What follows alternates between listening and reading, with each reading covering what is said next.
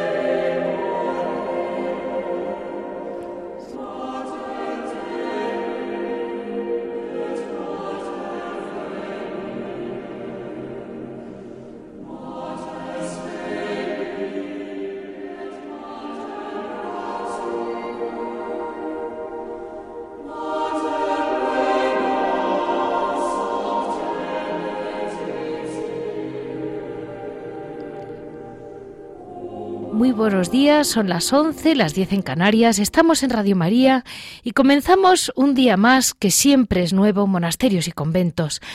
En el programa de hoy que me ha parecido que para vivir con ilusión esta cuaresma que hemos empezado y que siempre hace falta como reavivar nuestra ilusión por vivirla con profundidad cerca de nuestro Señor, vamos a tener un programa de Locus Pacem. Eh, es, un monasterio mm, que tiene muchísima personalidad propia, el monasterio de Santa María de las Escalonias en Córdoba, en las montañas de Hornachuelos, verdaderamente una belleza de historia y una, una belleza todo el conjunto.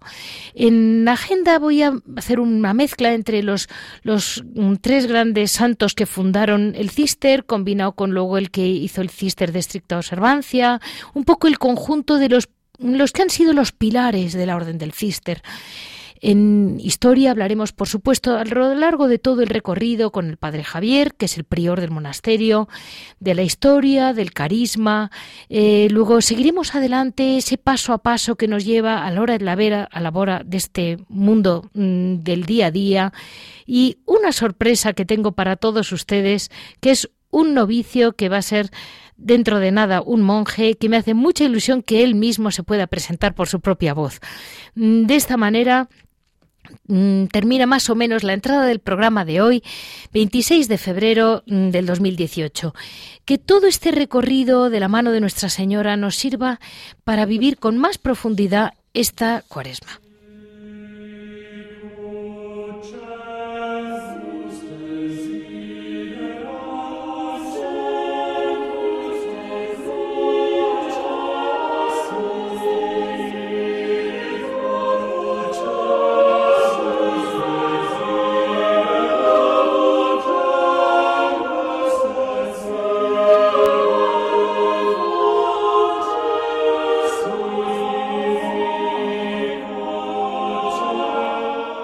Pues miren, como les decía, más que hablar de la vida de la vida concreta como suelo hacer en agenda de un santo, voy a comentarles un poco cómo se funda el Cister de la mano de tres grandes santos realmente, que es San Roberto de Molesmes, San Alberico y San Esteban Harding. Los tres estaban en, un monasterio mm, benedictino y vieron cómo se iba relajando la orden, entre comillas les llaman, entre ellos les llaman los tres monjes rebeldes, porque fueron muy rebeldes, porque dijeron, no, aquí hay que volver, un poco la idea de hoy, ¿no? Volver, por favor, a la estricta vida de San Benito, volver a la regla, volver, porque las, las órdenes, como todos los seres humanos, en cuanto el dinero, el poder, pues les había ido devorando con los siglos, siglos de poder, siglos de dinero. Al final tenían un, en, Europa era realmente un peso muy importante el que tenían los monasterios. Y al final lo que se acaba destruyendo es la propia regla, la propia austeridad y vida con la sencillez con la que quería San Benito que la vivieran sus hijos.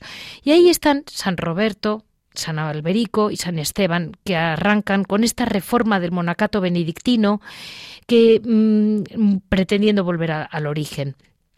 Eh, pero realmente son tres, pero luego eh, San, San, Roberto tiene que volver al monasterio porque ellos mantienen la obediencia, por supuesto.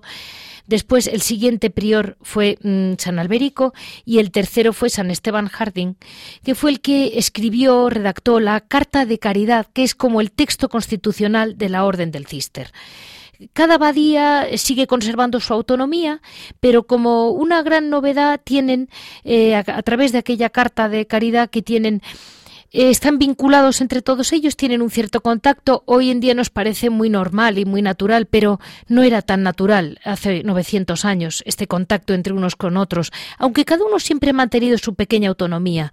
Y establecía la figura del abad visitador, un capítulo general de la orden y que hubiera también que, los monasterios cuando eh, tenían, por ejemplo, el, el, monasterio que vamos a hablar hoy, ¿no? Nuestra Señora de las Escalonias, Santa María de las Escalonias, viene del, del monasterio de la Oliva de Navarra, pues que mantengan como una cierta relación filial con el que ha sido su monasterio madre, vamos a llamarlo así. Eh, luego tampoco podemos mm, yo no puedo evitar, dos figuras grandes. Una es que San Roberto de Molesmes tuvo tal categoría en sí, como, como, como monje, como santo, fue un hombre tan, tan santo en vida, tan conocido, que él fue, por ejemplo, uno de los directores espirituales de San Bruno, que luego fundaría la Cartuja. Con lo cual está claro que debió de ser un hombre que inspiraba una, una luz impresionante hacia lo que es el monacato. También eh, luego está después Esteban Harding, que recibió la visita de San Bernardo de Claraval, que se quedó y San Bernardo, que luego fue uno de los grandes santos del Cister, es, es el que realmente funda una parte de las mujeres, tanto que hay una rama de, mujeres del Cister, que es la que comúnmente conocemos como las Bernardas, que realmente mm, son hijas de, vamos a decir, la espiritualidad de San Bernardo. Bueno, pues yo creo que San Bernardo influye un poco a la espiritualidad de toda la, de toda el Cister. Eh, como es, como siempre el hombre tropieza sobre la misma piedra y no sobre otra parecida, pues en la propia orden del Cister, después de siglos, eh, viene a tropezar un poco sobre lo mismo. Mm, tiene muchísimo éxito. la espiritualidad de San Bernardo es apabullante porque tiene el calor y el amor de la Virgen María combinado con, la, con el silencio y el monacato de sus, de sus hermanos. Entonces aquello tiene un éxito enorme. Y después de unos siglos, vuelven a caer sobre lo mismo, aquello tiene demasiado, empieza a aflojarse, relajarse la, regla que se dice, ¿no? Y entonces es cuando surge el abad de Rancé, que es como se le conoce normalmente, aunque su nombre es realmente Domagmont, bueno, un nombre francés largo de Rancé. Él eh, vuelve, quiere volver otra vez a la primitiva observancia con el monasterio, mm, en el monasterio de la Trapa, que por eso les conocemos como los trapenses, aunque hoy en día se llaman eh, orden cisterciense de la estricta observancia. Eh, la realidad es que al final hoy en día hacen una vida parecidísima a todos, pero mm, la trapa, bueno, o, los, o, de la, o de la estricta observanza, tuvieron muchísimo Hombre, yo creo que tuvieron el, atractivo que tiene siempre las cosas cuando es un volver a la, espiritualidad original. Eh, esta que se da dos veces, pues como ven dos veces, pero ninguno de los, ni los primeros que fundadores, ni el abad Rancé 200 años después, pretenden romper con nadie. Entonces, todos tienen por padre a San Benito, todos tienen por padre a, a los primeros fundadores y de alguna manera es como que estos grandes santos son los que mantienen a la orden viva, ¿no? En un, decir, pues si te relajas, no te preocupes, que ya surgirá un Roberto de Molesmes, un abad de Rancé que quiera volver y volver y volver, de modo que nuestra regla se mantenga y, se mantenga siempre como quiso San Benito que fuera. Estamos hablando de muchos años, estamos hablando del siglo V aproximadamente, ya lo, ya lo sabemos por otros programas, ¿no? Pero en cualquier caso, eh, la orden del Cister mantiene la, una pureza y una vez más lo digo, no porque manden arriba o abajo, es porque la mantienen sus grandes santos. Eh, también es mm, hoy en día eh, en España quedan del, de la antigua observancia, observanza creo que quedan como uno o dos monasterios, todo el resto mm, son de la, de la estricta observancia. Y, en definitiva, hoy en día son hermanos todos y todos, a partir del Concilio Vaticano II hay una gran unión, pero no quita que ahí están, que ellos también veneran mucho el mantenerse. Vamos a ir de la mano del prior mm, Padre Javier, que es el que realmente nos va a saber llevar, porque ellos son los que lo viven día a día, los que han dado su sí a nuestro Señor, los que han ofrecido su vida para, mm, para que realmente nuestro Señor haga de ellos lo que quiera. Y eso creo que no tiene mm, para con, nada de lo que podamos decir sobre ellos desde fuera. eh, vamos a dar paso a la historia del monasterio.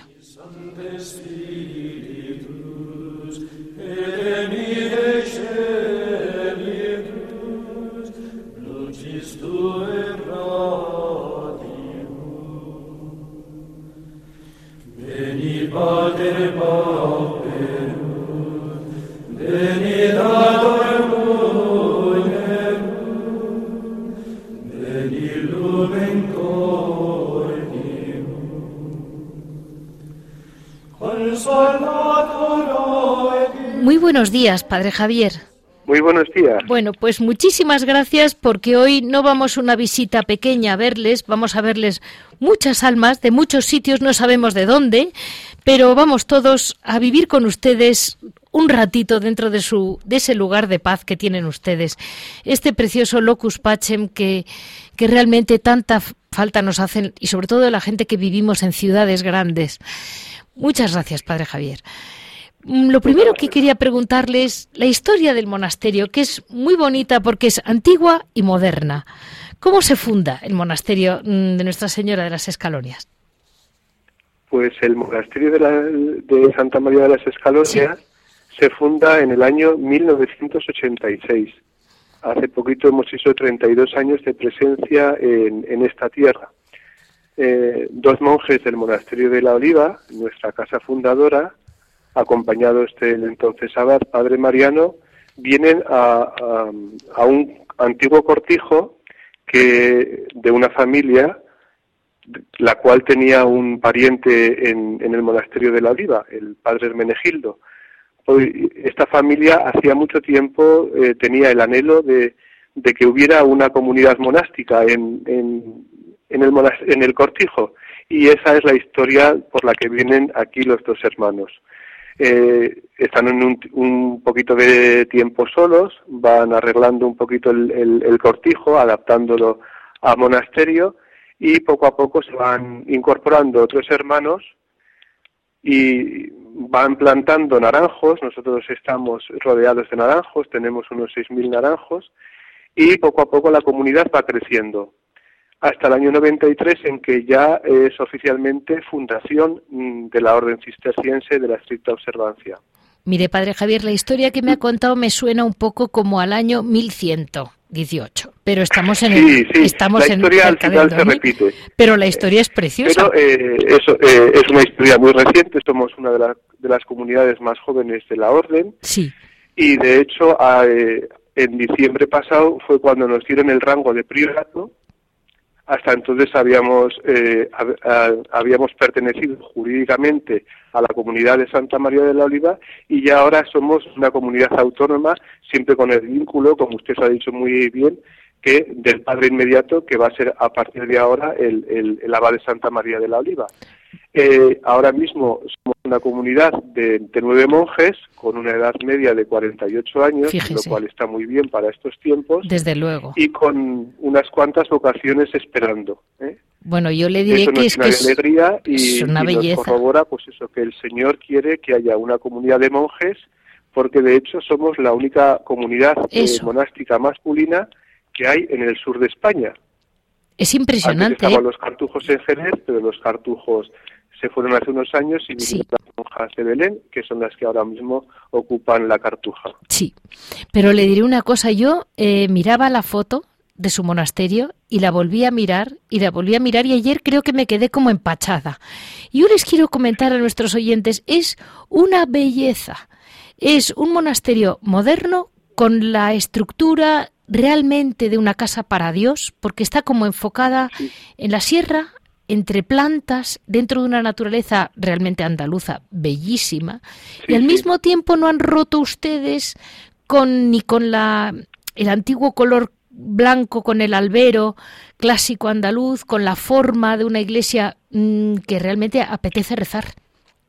Mm, decía San Benedicto. bueno, eh, nosotros eh, lo que hemos hecho ha sido adaptar eh, el hábitat monástico al cortejo andaluz. Es decir, nosotros tenemos todos los, los, lugares regulares que tiene la orden, pues como es la iglesia, por supuesto, la sala capitular, el refectorio, las habitaciones, todo tal y como está estructurado en la orden cisterciense, pero sin perder el sabor andaluz. Y eso es lo que nos ha hecho precisamente enraizarnos aquí eh, de tal manera que ahora mismo la, la comunidad pues son prácticamente todos andaluces, menos yo, que yo soy navarro, aunque yo ya soy también un poquito andaluz, y el antiguo prior, que es que es uruguayo, pero que también se siente andaluz. O sea que eh, es verdad que estamos eh, enraizados en esta, en esta tierra muy profundamente, pero siendo monjes cistercienses. Mire, yo mm, pensando en ustedes pensaba, es que eh, me, me recordaba mucho esos textos tan bonitos que escribió Benedicto XVI mm, sobre la belleza, como que la belleza lleva a la bondad y la bondad a la belleza. De algún modo el equilibrio de la belleza Mm, puede atraerte hacia Dios. Y pues realmente esa casa lo tiene. Además estamos Sí, estamos enclavados en un sitio, estamos casi casi al lado del río Guadalquivir, estamos en pleno valle del Guadalquivir, muy cerca de la sierra de, Hornachuelos, pero es todo el conjunto del monasterio que tiene una belleza porque aquí las puestas del sol y, las amanecidas del sol son verdaderamente una obra de Dios, porque y luego estamos en un entorno que aunque estamos muy cerca de, las poblaciones, pero gracias a Dios conservamos eh, ese espíritu de silencio que tanto ayuda a la vida del, monje y que tanto ayuda a tanta gente que viene o a visitar el monasterio o a hospedarse unos días en él. Seguro, porque además en el fondo eh, hay como esa... Mm, luego, luego hablaremos sobre la, espiritualidad del, todo el pueblo que le rodea. Entonces, eh, solo un último detalle. El monasterio se llama Santa María de las Escalonias. Eh, la imagen es muy bonita. Es muy, muy, una mujer muy, muy bonita la, la, la, imagen de la Virgen. Y me hacía mucha ilusión que usted nos comentara por qué ese arraigo de la orden a la, a la salve, mm, que yo quiero que la gente nos lo oiga de su, de su boca. Pues sí, mire, ya desde el principio, desde la, como ha dicho usted, desde la fundación del monasterio de, de, Trister por, por San Roberto, por San Alberico y por San Esteban, ellos ya desde el principio quisieron que cada monasterio estuviera dedicado a, a, la, Santísima Virgen. Pero no solamente cada monasterio, sino cada monje estamos consagrados de una manera especial a la Santísima Virgen. De hecho, antiguamente eh, se anteponía al nombre de pila de cada uno el de María.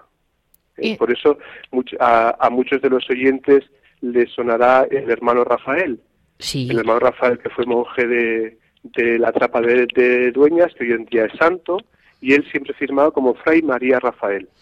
Y de hecho, después todas las noches de cada día del año rezamos, después de las completas, la salve, la salve cisterciense, que muchos de los oyentes seguramente conocerán, se la rezamos a la Santísima Virgen para coronar con ella el día que, el Señor nos ha regalado.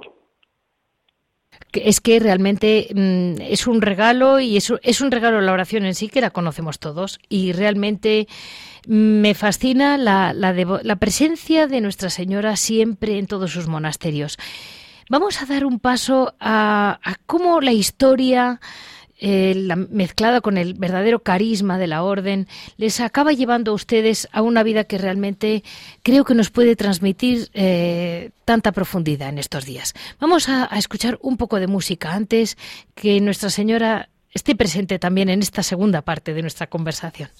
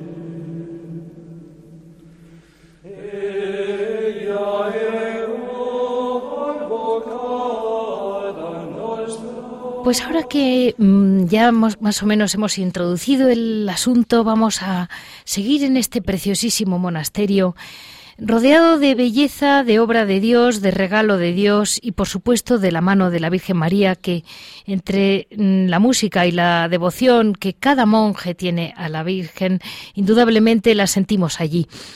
Eh, mire, padre Javier, eh, como clave, por, la gente a veces me pregunta, ¿no? ¿Cuál es la diferencia entre los benedictinos y los y el cister y el cister? Y eh, el cister y la antigua observancia, como ya he explicado, lo que quieren es al final volver mm, a los orígenes, no perder la relajación. Y leía yo en, en un texto que, que me pareció muy, muy mm, como que eh, definía muy bien que la orden del cister es un intento de recuperar la vida benedictina en su naturalidad y sencillez originales, encargando la regla de San Benita eh, su pureza e integridad, en su rectitud y su verdad. La vida cisterciense implica tres puntos que vamos a aclarar. Desierto, ciudad y escuela. Desierto como un lugar, un espacio de soledad, con un lugar ascético, un combate espiritual y una purificación de vacío y, silenciamiento interiores que pretende abrir el alma a la escucha de la palabra de Dios. Eh, dígame, Padre Javier, una vez que ya lo has dejado todo y te has ido a vivir allí, mm, ya te has enamorado de nuestro Señor, te le has dado todo lo que Él te pedía, ¿cómo conviertes tu alma en un desierto? ¿Dónde está ese gran combate? Porque todos entendemos pues el, combate en las tonterías, en combates muy facilones, porque claro, estamos muy lejos. Pero yo a veces con mi hija Carmelita descalza digo, ¿y esta gente qué luchará? ¿Cuál será su combate? Pues mire, hay que luchar cada día contra, sobre todo contra uno mismo. Sí. Porque uno, cuando, uno es verdad que cuando viene al monasterio lo deja todo y lo deja todo por el Señor y le da toda su vida. Nosotros, eh, cuando profesamos, decimos ante el abad que entrego mi vida. Claro. Pero eh, después está que cada día pues eh, mm, surgen pues nuestros propios yo, el propio yo de cada uno, nuestras propias ideas y contra eso a veces hay que hay que luchar, ¿eh? porque a veces el yo va por un lado y Dios va por otro. Entonces tenemos que estar continuamente, pues, eh, vivir en, vigilancia para que no desviarnos del camino. Y esa es nuestra lucha diaria, el vivir siempre vigilantes. para eso ahora está el tiempo de cuaresma, Donde, volvemos y, retomamos otra vez este, camino y como nos dice nuestro Padre San Benito en, la red, con conjunción de corazón queremos eh, apartarnos de, todo lo que nos desvía de Dios. Entonces, la lucha es esa lucha diaria, es el estar siempre vigilantes. ¿Eh?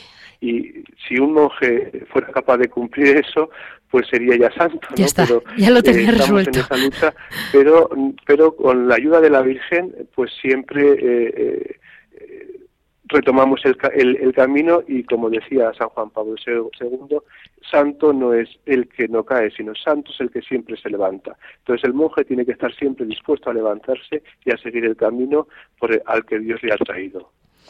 Claro, para eso quizás, para ese mm, combate particular de cada uno, tienen ustedes esa jornada que leía en su página, porque tiene una página muy bien hecha, en que realmente cómo les va marcando el día, eh, la, la, distinta, bueno, pues como a todos el oficio divino, pero cómo se reúnen todos para, para el oficio y cada X tiempo supongo que es como un, volver a empezar. Dice muy gracioso en, una página, en la página suya, la hora de nona abre la tarde, el monje con un empuje nuevo frente al trabajo, a la continuación del estudio y a la lectura formativas. Va siendo como que, cada, cada tres horas es un volver a, nacer. Sí, sí, sí. Nosotros desde las cuatro y media de la mañana que nos reunimos para cantar las vigilias hasta las nueve menos cuarto de la noche que es cuando rezamos las completas, después con la salve, tenemos las siete horas del oficio divino que las rezamos cada día. Después, una de las características de la orden cisterciense es que hacemos eh, mucha vida común, no solamente en la oración, que son siete veces, sino también el trabajo es en común. Nosotros tenemos una pequeña lavandería donde lavamos la ropa del Hospital de la Cruz Roja de Córdoba, es, es un trabajo común de, de, todos los monjes, más después el trabajo que cada uno tiene asignado. Y además también tenemos la lectura y la lección divina en común. Por lo tanto, estamos todo el día, mm, bueno, además de las comidas, pero prácticamente todo el día estamos viviendo eh, en comunidad. Eso hace que también uno conozca al hermano, pero tiene que estar alerta también para no mm, para no desviarse de, de, lo que está haciendo en ese momento. Cuando el monje está eh, haciendo oración, tiene que hacer oración, cuando está trabajando, está trabajando, cuando está haciendo lección, está haciendo lección. Entonces tenemos que estar muy eh, sobre uno mismo para no apartarnos de lo que en ese momento tenemos que hacer. Pues esta sería, digamos, la, la parte de San Benito en que dice desierto, que lo hemos comentado, ciudad, ciudad pues es esa, esa dimensión comunitaria ¿no? que tienen ustedes. Y, y, todo lo que usted ha comentado. Y hay un tercer punto que les he comentado a los oyentes, que es ese, esa escuela. San Benito considera el monasterio como una escuela y un taller espiritual, la idea del monasterio como la escuela en que Cristo es el maestro. Hay muchos libros muy antiguos en que pues van haciéndote decir tu gran maestro, que por eso le llamaban el maestro, es Cristo. Eh, ¿Cómo conseguir, digamos, mm, empalmar tu vida con, con, esta cuaresma, ¿no? que tanto lo dice, que tu voluntad acabe siendo la voluntad de Cristo, ¿no? Eso es, eso Sí, el monje tiene que estar conformando cada día su vida a la vida de Cristo y, todo lo que hace uno tiene que, confrontarlo con Cristo.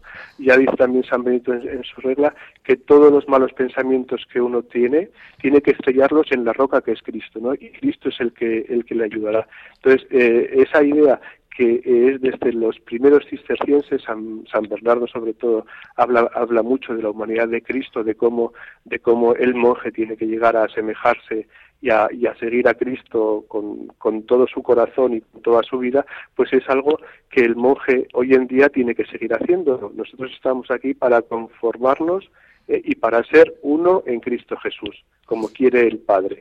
Entonces, eh, esa es la tarea que hacemos y a la que nos ayuda, como decía antes, pues el oficio divino, el trabajo y la lección, sobre todo la lección divina, que es una práctica que se, que se hace en los monasterios desde, desde tiempos inmemoriales, que ahora también se está poniendo tanto de, de, moda y se hace en muchos grupos religiosos y en muchas parroquias, ¿no? Como, eh, esos, como todas esas áreas te van llevando y te tienen que ir llevando a, Cristo para ser uno con Él. Eh, una cosa que me, impacta mucho de todos ustedes es que frente a esa mm, banal fiesta andaluza de la que se quiere muchas veces incluso hasta criticar, ¿no? La manera de vivir la Semana Santa como de un modo más bien folclórico que otra cosa, está la verdadera alegría y la verdadera poesía que viven un monje mm, que no tiene nada aparentemente, y que son los que realmente nos reflejan esa, esa alegría y esa paz que es fruto, ¿no? Es, es fruto de una vida, es fruto de una vida mm, entregada. Eh, y, le quería mm, preguntar, eh, de alguna manera, mm, no es difícil hoy en día eh, estar allí, hoy, porque ve, ustedes tienen hospedería, ustedes reciben a la gente, la gente andaluza es muy abierta. Eh, y sin embargo, ustedes mm, tienen que saber guardar su secreto y su soledad, porque cada corazón es una celdita. claro que sí. ¿Cómo saben ustedes guardar? Sí. Sí, precisamente eh, la gente que, que, viene y se acerca al monasterio y que quiere pasar unos días en la hospedería, precisamente lo que quiere eh, encontrar en el monje es eso, que el monje sea monje y que nosotros guardemos nuestro espacio. Estamos abiertos y acogemos, porque también ya San Benito nos, dice que al, que al huésped que, viene hay que acogerlo como si fuera Cristo mismo quien viene, pero el monje tiene que, que, guardar ese secreto, como decía usted, ese secreto en su corazón. Y tiene que ser monje. Eso es lo que se nos pide y eso es lo que nosotros tenemos que dar y ofrecer. Ese es el testimonio que tenemos que ofrecer a todos los que quieran venir a nuestro monasterio. Eh, yo le aseguro que la, la clave está en seguir la regla, pero que es una cosa que parece que el cister lo tiene muy claro, porque cada vez que ven que se desvían surge un santo que da marcha atrás. Y dice, no, no. Eso es, eso sí, sí, no, nosotros tenemos que estar, como le decía también antes, permanentemente en, guardia, porque eh, si no, el Señor nos mandará la señal para decir, mirar que os estáis desviando. Y eso, y ahí os mando a este monje para que ahora ya sabe que está San Rafael, pero el mes pasado se ha, el, Papa Francisco ha aprobado ya la beatificación de los mártires de Tibirín, que eran monjes de nuestra orden, eh, que murieron hace en el año 96, fueron fueron martirizados por, en, en, Argelia y son también ahora esos faros que nos, que nos van indicando el camino por el que el Señor quiere que vayamos. Mm, sin duda alguna, y además seguramente eh, el efecto que causará el monasterio es más efecto imán, efecto de atraer a la gente que necesita de salir a ninguna parte. Sí, sí, sí. Aquí la verdad que nosotros hacemos las salidas estrictamente necesarias, pues si un hermano tiene que ir a, al médico, si un hermano tiene que salir por cuestión de estudios, luego eh, algún padre que sale a, asistir espiritualmente a, las, a las monjas de, nuestra orden, pero realmente nosotros es que lo tenemos todo aquí, nosotros no necesitamos eh, salir afuera para, para, porque aquí en el monasterio es donde realmente tenemos todo ¿eh? y realmente eso es lo que nos lo que llena nuestra vida. Pues le hago un último comentario y vamos a dar paso ahora a Labora. Eh, me preguntaba, una vez me decía un amigo mío del norte de Inglaterra, me decía, claro, es que qué suerte tenéis los que vivís en el Mediterráneo, porque cuando se lee el Evangelio, la vida de nuestro Señor, esa oración en el huerto de los olivos, ese frío pero que con una hoguera pues más o menos se apañaba San Pedro, ¿no? Eh, aquella famosa noche de la pasión, claro, nosotros conocemos perfectamente lo que es un olivo, lo que son sus plantas, su frío, su calor, su humedad, entendemos perfectamente, estamos más próximos a la, para hacernos a la idea contemplativa de lo que ocurrió aquel día. Ustedes en, un clima andaluz, pero de montaña, que no estamos hablando de una playa, sino de, arbolao, pero al mismo tiempo arbolao mediterráneo, que no es el bosque mm, del norte, lo tenemos más fácil, pero de alguna manera, por otro lado, cuando, cuando yo a veces cuando voy por Andalucía, cruzo Andalucía y el olor al, olivar que llega a todas partes, y hay veces que me acuerdo más de mm, la oración de nuestro Señor que otra cosa. Ustedes lo tienen más cerca.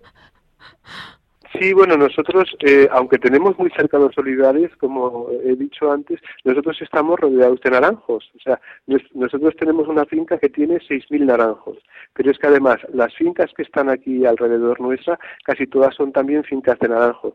Entonces, eh, eh, estamos eso, el, cuando es el tiempo de la floración, el, el, olor a azar casi casi embriaga. ¿eh? Y es verdad que tenemos también muy cerca los olivos, pero sí que es verdad que tenemos aquí ese calor del, Mediterráneo, ese, ese frío del invierno, pero que con un poquito de, con una hoguera lo podemos lo podemos eh, dejar. Y es verdad que, que esto nos eh, yo que antes de ser monje pues tuve la, el honor por decir, y la, y, la, y la gracia que me concedió el Señor y la Virgen de ir a Tierra Santa, pues es verdad que, que nuestro clima y el suyo es muy, es muy, es muy parecido. Entonces nos sentimos, claro, eh, cuando pasamos las estaciones, pues uno puede pensar, pues nuestro Señor, eh, pues pasaría calor como paso yo y pasaría frío como, como, como paso yo y el entorno que tenemos, pues es muy parecido al suyo, ¿no? Eso es verdad. Eso yo encuentro que da un, es, es, un lujo que tenemos, es, es un, regalo que tenemos. Sí, sí, desde luego, desde luego porque mm, nosotros monasterios eh, tenemos en todo el mundo, en los cinco continentes, y claro, en el norte de Europa hay unos cuantos, pero claro, eh, el carácter y, el, y, y, la identidad, aun siendo la, misma, es muy diferente, porque no es lo mismo vivir en el norte de Europa,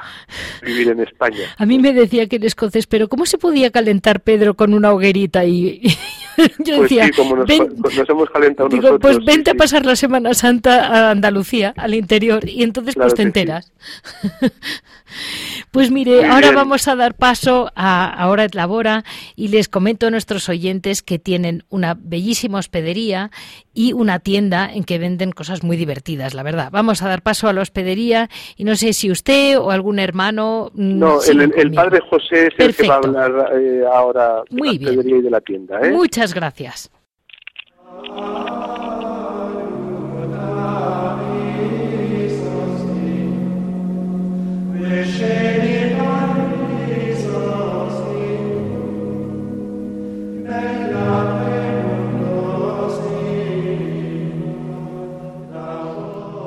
Vamos a dar paso a la hospedería y la tienda del monasterio.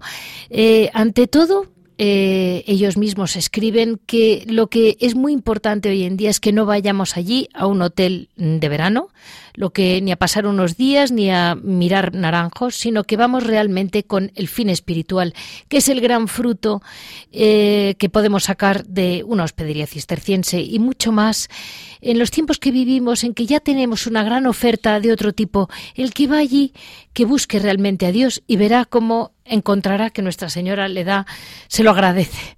Vamos a dar paso al, Padre José. Mm, muy buenos días, Padre José. Eh, usted como... Usted, eh, además de monje, eh, lleva una hospedería. usted, ¿cuáles son las normas que usted pediría a la gente? ¿Qué es lo que usted creo que le daría mayor importancia a, a sus huéspedes? Bueno, pues habría que decir que todo el que viene a la hospedería normalmente viene buscando un lugar de silencio y de poder orar, ¿no? Sí. hacer oración, de estar en un lugar así retirado, con unos espacios que le permitan pues vivir de esa forma. Y esto es lo que nosotros ofrecemos, desde luego, y lo que aconsejamos, ¿no? Que todo el que viene por aquí a la hospedería, pues que pueda disfrutar de, de este espacio del monasterio, del lugar de silencio, de la posibilidad de asistir a los oficios con, la comunidad. De hecho, así lo suelen hacer casi siempre todos. Acuden a la hora que nosotros vamos a la iglesia, pues ellos también se unen a nosotros en la oración. Y después pues disponen de su tiempo pues, para pasear, para estar en su habitación tranquilamente leyendo, en fin, que eso ya se organizan ellos, ellos mismos también. Y siempre pues con la posibilidad también de poder hablar con alguno de los monjes cuando lo piden, o bien nos piden confesión, pues también los atendemos, ¿eh? con mucho gusto siempre lo hacemos. Porque para nosotros les aconsejamos siempre a la gente que viene por aquí, pues eso, que, que, intenten aprovechar el tiempo de esa forma, ¿no? Con la lectura, con, con el silencio y con la oración. Porque realmente estamos poco acostumbrados y me imagino que al principio les costará a ustedes serenar las almas cuando llegan. Bueno, eh, sí, hay veces incluso también personas que llegan un poco despistadas, ¿eh? pensando que es otra cosa distinta, ¿no? Y entonces, pues estas personas naturalmente se encuentran pues un poco como fuera de, lugar.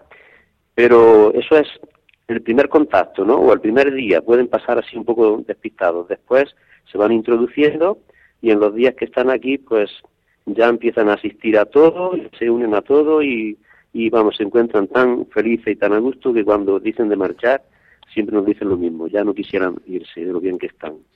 Mire, Padre José, realmente es precioso poder ofrecer, poder ofrecer lo que ofrecen, pero yo sé que detrás hay muchísimo trabajo, porque es un hotel, es un hotelito, de alguna manera. Bueno, no, no exactamente hotel, o sea, esa, idea del hotel yo diría que habría que quitarla. Lo he dicho, lo he dicho. Sí, por eso, porque la hospedería monástica no es un hotel. Ya, de hecho, cuando aquí nos dieron permiso para abrir la, hospedería, pues nos querían poner eso, algo como como que figurase esto, pues, en esta lista en esa, de, hoteles. De hotel rural. Signo incluso de hotel.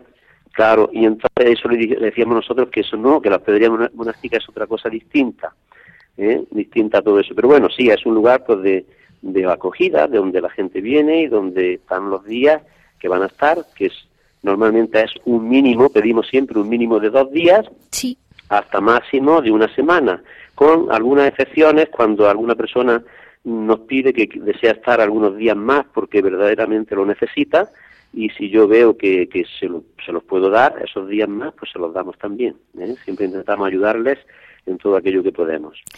Y hermano José, además tienen una tienda con productos suyos en conjunto, vamos, la mayoría, que, que, están muy bien. Tienen vino de, se lo comento a nuestros oyentes, tienen vino de naranja, vino de misa, vino de pasas, muy distintas mermeladas y, chocolate, que me figuro que no tendrán ustedes cacao, pero casi.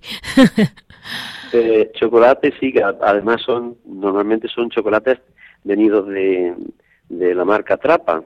Sí, claro. Que ya en su origen lo hacía el monasterio de San Isidro de Dueña, sí. la Trapa. Sí, sí. Y aquí se reciben también y se venden en esta tiendecita nuestra, sí. ¿Y los vinos, padre, de dónde los sacan?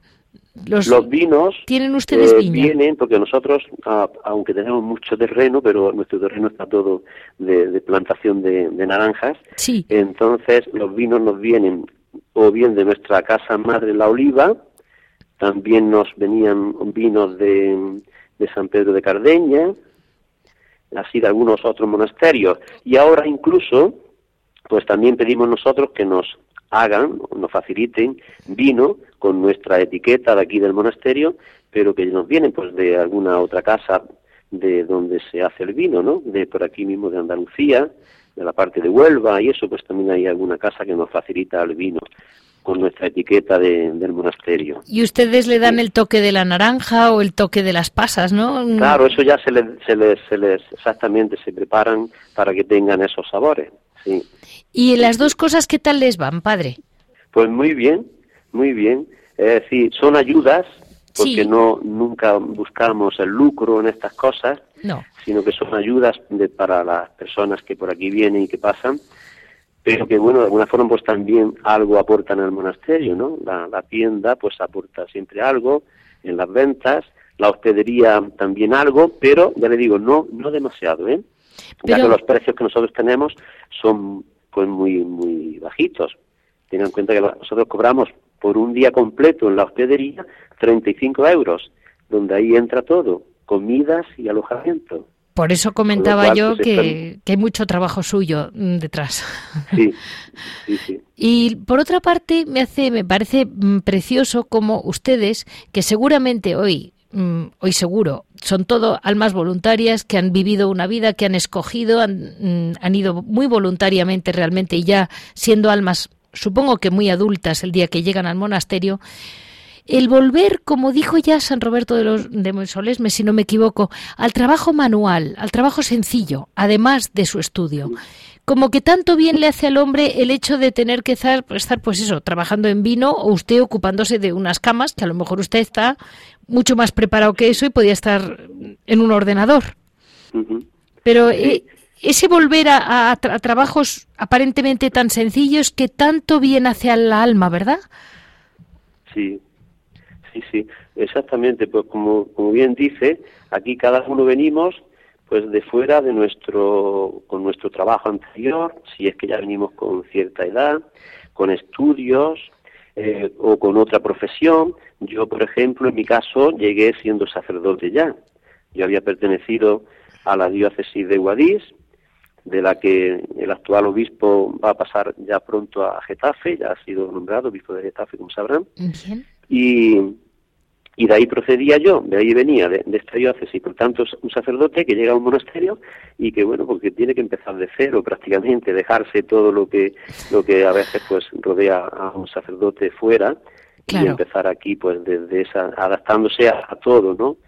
A los trabajos que te vayan encomendando a hacer, desde, desde fregar o barrer, pues hasta ocuparme de, de esto, de, de la hospedería, como fue el caso que ya a mí me ofrecieron, ¿no? El que fuese el hospedero y así lo llevo haciendo desde hace un tiempo. Pues mm, me parece, ya le digo que estoy segura que si el Señor le ha llamado ahí y ahí está, mm, vamos, un, lujo, un lujo. Como decía mi hija pequeñita, la Carmelita, no sé si el Señor me llamará, pero ¿tú crees que si se lo pido me llamará? y tenía siete años. yo dije, pues tú pídeselo porque yo pensaba, menudo lujo que Dios te llame. y tú respondes que es otra. Pues eh, el Señor tiene sus, maneras para llamarnos, como a mí a veces me pregunta la gente cuando hablan conmigo, los huéspedes que vienen, normalmente pues siempre te piden hablar o confesarse, como antes decía. Y a veces pues me dicen eso, ¿no? De que cómo, cómo, cómo hemos sentido esta vocación, si es que hemos sentido que el Señor nos ha hablado. Y digo, bueno, mira, el Señor nos habla, claro que sí, pero Él tiene su, su forma, ¿no? A través de, lo, de otras personas o a través de, de, los acontecimientos, pues el Señor se vale para eso, para llamarnos allí donde quiere que estemos. Y así viene haciendo con nosotros. Sí, sí. Y pues muchísimas gracias, mmm, hermano José, porque realmente eh, es una paz oírles a ustedes. Y ahora, eh, desde Radio María, quería, no solo para los oyentes, también para nosotros los voluntarios, las personas que trabajamos aquí y los muchos oyentes, por supuesto, de Radio María, queríamos Mm, esa ilusión de futuro que ya me ha dicho el padre Javier, que tienen gente que quiere entrar, pero es que eh, uh -huh. tenemos un, un, hermano que es un poco hermano nuestro, que es eh, José Manuel Arenillas, que nos va con... Le voy a hacer sí. cuatro preguntas, porque yo sola no puedo decir nada. Sí, sí, sí. Pues muchísimas gracias, hermano José, porque ya vemos lo que es la actividad del monasterio. De nada, de nada. Y encantado de haber podido hablar con ustedes y de haber participado en este programa. ¿eh? Así que un, muchas gracias. Un regalo. Por mi parte. Muchas gracias. Vale.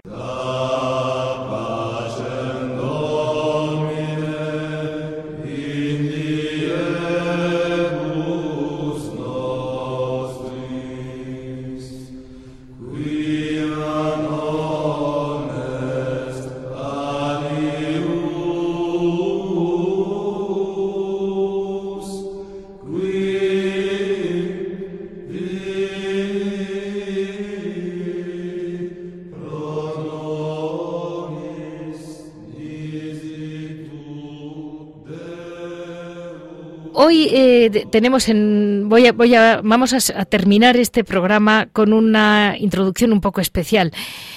Vamos a hablar con el futuro casi casi hermano José Manuel eh, que es más hermano mío de lo normal porque eh, él era hermano de micrófono y hermano eh, cisterciense. Eh, él trabajaba en Radio María y era, pues, supuestamente un chico del run run de la vida normal. Muy buenos días, hermano José Manuel. Muchas gracias por estar con Muy nosotros. Buenos días, Leticia. Encantado de poder hablar contigo y, y, con todos los radio oyentes de Radio María, que también son mis hermanos, que todo día rezo por todos los voluntarios. Bueno, es que mmm, no sabíamos, yo no sabía que tenía ese tesoro ahí. Yo he llegado, como ya sabe usted que es la Virgen la que organiza esta casa, pues yo he llegado, pues no sé ni cómo. He llegado por Santa María de las Escalonias. Y he aterrizado y cuando me Por dicen... Buena mano. Eh, no, no, desde luego, desde luego. Eh, yo voy muy tranquila. Y dígame, hermano José Manuel, ¿usted trabajaba aquí, en Radio María, en algún programa? Sí, yo colaboré desde hace ya varios años con, con Paco Baena, de, dentro del voluntariado de Sevilla, porque yo soy sevillano, y llevábamos el programa de Orar con el Corazón, Testimonio de Fe, y también estuve durante un tiempo llevando un programa sobre los jóvenes en Papa Nos, para prepararse para la, la, Jornada Mundial de la Juventud de Cracovia, que pues al final eh, ya entré ya dentro del monasterio antes y no lo pude celebrar, pero bueno, lo celebré desde aquí, desde dentro. Bueno, y, y a usted le pasó como a mi hija, ¿qué, qué le pasó para no poder celebrarlo? ¿Le, qué, ¿Qué prisa le entró? Eso, eh, la historia de salvación de cada uno. Cuando el Señor te, te trae a este sitio y te enamora de tal manera, y, y es como el hijo pródigo que, que entra y llega y, y ve al Padre, pues ya no puede volver a, a, lo que hacía antes, ya tiene que quedarse allí para siempre. Yo vine una semana a la hospedería porque lo necesitaba, necesitaba respuestas y la respuesta era este lugar, era esta, esta orden y este monasterio. Yo no sabía ni quién había aquí, ni si eran monjes, si eran que vine con un amigo y, y todo fue tan impresionante eh, la vivencia que se vivió durante esos días que cuando regresé a mi casa no era el mismo, no era el mismo y al poquito tiempo, pues aquí entré. Bueno, yo le digo que como andaluz es un lujo tener ese monasterio, porque porque tiene la belleza de su tierra y al mismo tiempo, pues a mí me ocurría alguna vez cuando voy a monasterios en Sevilla que dices, pero madre mía, ¿y sabrán los sevillanos de la calle lo que tienen aparte, aparte de las copas y el flamenco y todo eso? ¿Sabrán lo que tienen aquí, el tesoro que tienen? Porque usted ha pasado a pertenecer al tesoro oculto de Andalucía. bueno, el tesoro eh, oculto es el propio Señor. Lo que pasa es que intenta darlo a conocer a través de muchas formas, a través de muchas maneras. Y aquí en Andalucía, que como es la tierra de, la Madre, la tierra de María, pues esos tesoros están por todas partes, están por todas partes, en una iglesia muy viva y muy rica. Y entre ellos, pues en los monasterios, donde se conserva esa jascua y ese ardor auténtico de, la vida apostólica, de la, del seguimiento a Cristo.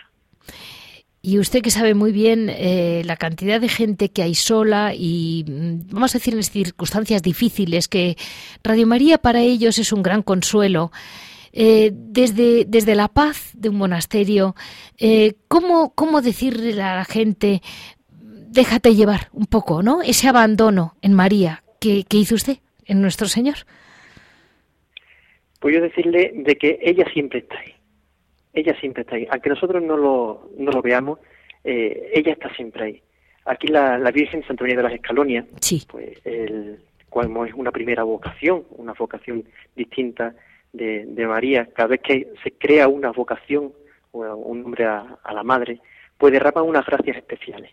Y el Padre Francisco, el fundador de, de esta casa, pues decía y sigue diciendo de que la Virgen de las Escalonias da un favor especial a todos los que le, miran y los que le piden con devoción, y es que llega a término los buenos deseos del corazón. Todas esas cosas que tenemos dentro, ella lo lleva a término. Por lo cual, no necesitamos incluso de que vengamos aquí, eh, desde cualquier lugar en el que se encuentre esa, persona enferma, esa persona que esté sola, que le mire a María, y le ponga en sus manos todos esos deseos que tiene en el corazón, y ella lo llevará a término. Pues mm, perfecto, porque yo creo que con eso está, está realmente hecha la respuesta. Y una última pregunta mm, le hago. Mm, ustedes son en conjunto una comunidad muy joven.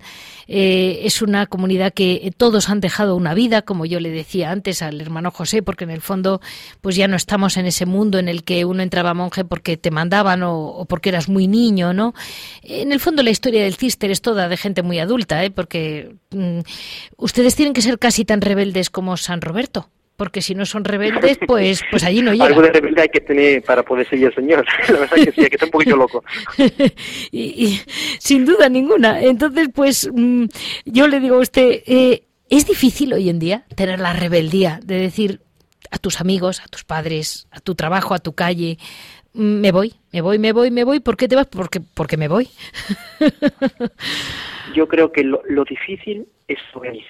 Sí. Lo difícil es no lanzarse cuando hay una vida, que cuando uno pasa por la calle, cuando va por el metro, por el tren, ve a la gente con una mirada apagada, que no tienen nada, no tienen sentido sus vidas, no saben a dónde van ni dónde vienen, simplemente hacer, hacer, hacer y producir, y sin sentido. Cuando uno encuentra esa, esa perla, que es el sentido que da autenticidad a tu vida, la locura sería quedarte en ese sinsentido. Pues Muchísimas gracias, mm, Padre José Manuel, porque realmente usted está a punto, a punto de, profesar como hermano, ¿no? Exactamente. A punto, a punto. Eh, y vamos a pedir todos por usted. ¿Qué va a ser? ¿Para verano o para primavera? Cuando Dios quiera. Cuando Dios quiera. Pero Perfecto. En torno a septiembre, por ahí será. Pues como está a punto a punto, eh, nosotros ya empezamos, ya empezamos a pedirle todos para que siga usted con la ilusión con que, con que llegó, la ilusión con que Nuestra Señora le llamó, y tenga usted, pues eso, el ánimo y la rebeldía de seguir los pasos de San Roberto, de San Alberico, de los rebeldes. los rebeldes. Se lo agradezco el alma. Y yo solo pido ser y permanecer. Eso. Ser de verdad lo que Dios quiere que sea que en este caso es ser monje, ser cristiano de verdad y permanecer en, su amor. Muchísimas gracias a usted y a toda la comunidad y sobre todo pues eso el padre Javier y ustedes que también. Y muchas gracias por su testimonio porque de algún modo hoy en día nos parece difícil encontrar testimonios tan naturales entre comillas la naturalidad de la que hablaba mm, San Roberto pero mm, aquí en este en esta España nuestra de hoy en día. Muchas gracias a Nuestra Señora María de las Escalonias. Gracias Muchísimas gracias Rodolfo Así terminamos el programa de hoy, lunes 26 de febrero. Mm, quería agradecer muchísimo a Javier su paciencia aquí en el estudio. Quería agradecerles a todos y les diré que me emociona un nacimiento de un monasterio joven, con una comunidad joven y con la ilusión y la pasión con que, con que todos lo llevan y sobre todo también el respeto a la belleza y a la regla de la orden. Y es una, una verdadera ilusión, es como el nacimiento de un monasterio de los antiguos, de los que no pretendían ser más listos que otros, sino que simplemente, como ha dicho muy bien el hermano José Manuel, eh, permanecer. Eso es lo que están y es muy difícil hoy en día hacerlo bien. Muchísimas gracias a todos y ya saben que para cualquier duda me pueden contactar en monasterios y conventos Se lo repito, monasterios y conventos